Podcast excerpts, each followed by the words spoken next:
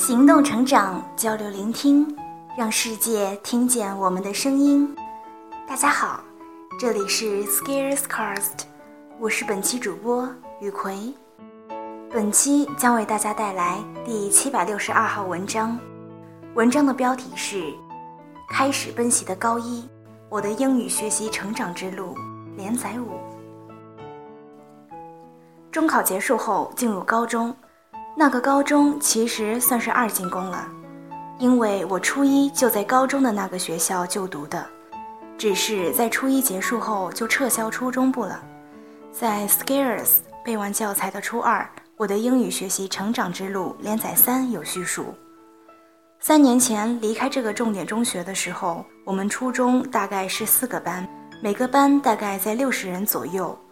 等到高中再考回来的时候。已经扩招到十八个班，差不多一千人了。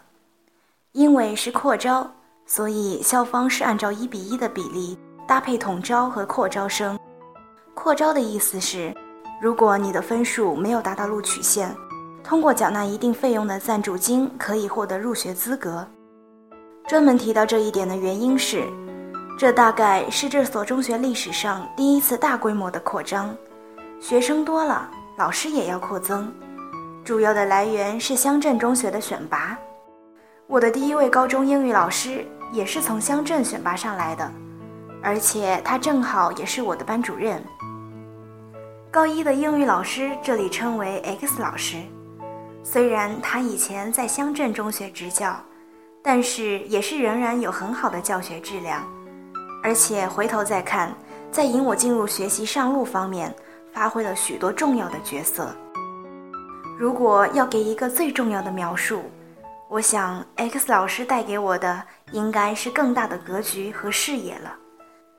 即使是高一的英语教学，它并不会拘泥在大纲里的一亩三分地，而是在适当的时候让我们知道更多的东西，以一个更全局的眼光在引导我们的学习。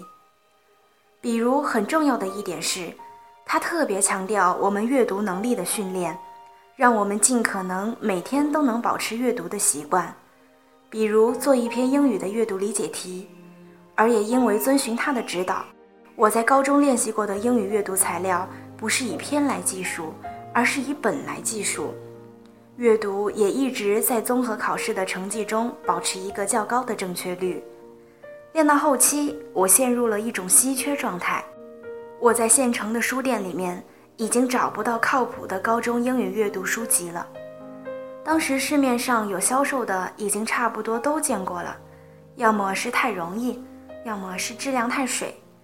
后面为了满足我的学习欲望，我买了一本大学英语四级考试阅读练习材料。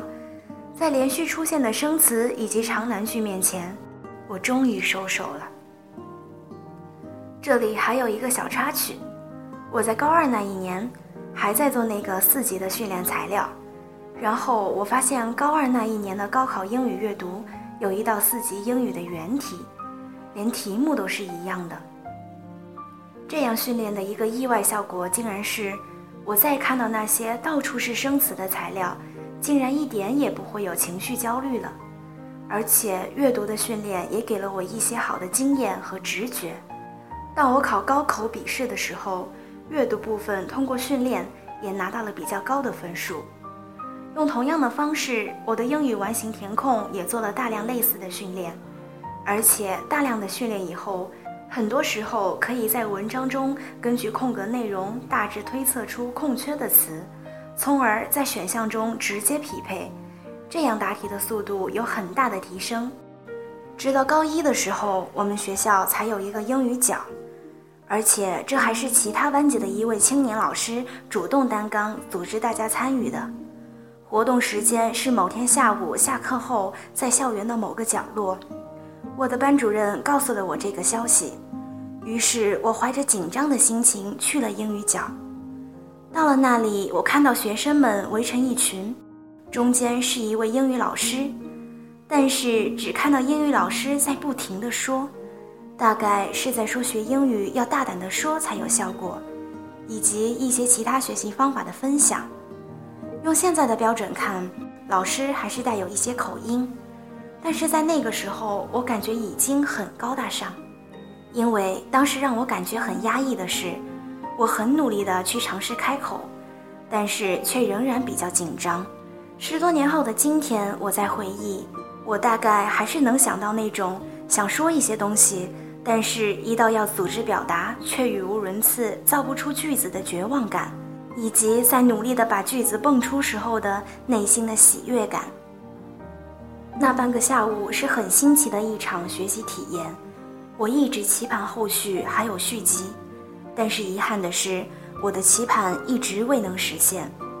后面我问过班主任，他说之前组织的老师比较忙，而且我猜想像口语表达这方面并没有纳入高考考试的科目，自然教师也不会重视。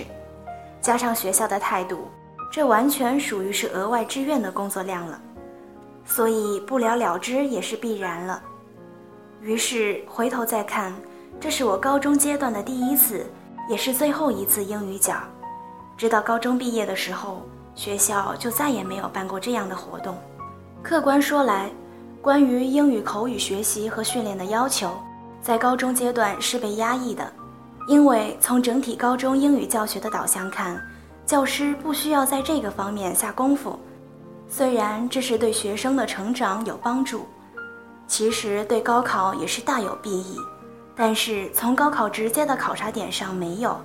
所以教学活动就会把这个项目拿掉，而从学习的角度，高中英语教学大纲内的学习范围不能带给我足够的满足，口语表达这个方向又在制度上缺失，在这样的环境下，后续正好有两件事情对我的英语学习轨迹产生了影响，一个是高一结束进入高二，一个是在高一下学期末左右，偶然接触到李阳疯狂英语。这个后续再写了。不过，在回头复盘这个过程，高一的英语班主任在引导我学习上正轨方面发挥了很大的作用。一方面向我展现了一个更大的视野，另外一方面告诉我要怎样做才更长远。有人说，高中是一场奔袭，目标是你理想的大学，而把视野理好，大概就是奔袭的开始吧。本期文章就分享到这里。如果对我们的节目有什么意见或者建议，请在底部留言点评。如果喜欢我们的节目，请关注并且点赞。谢谢大家的收听。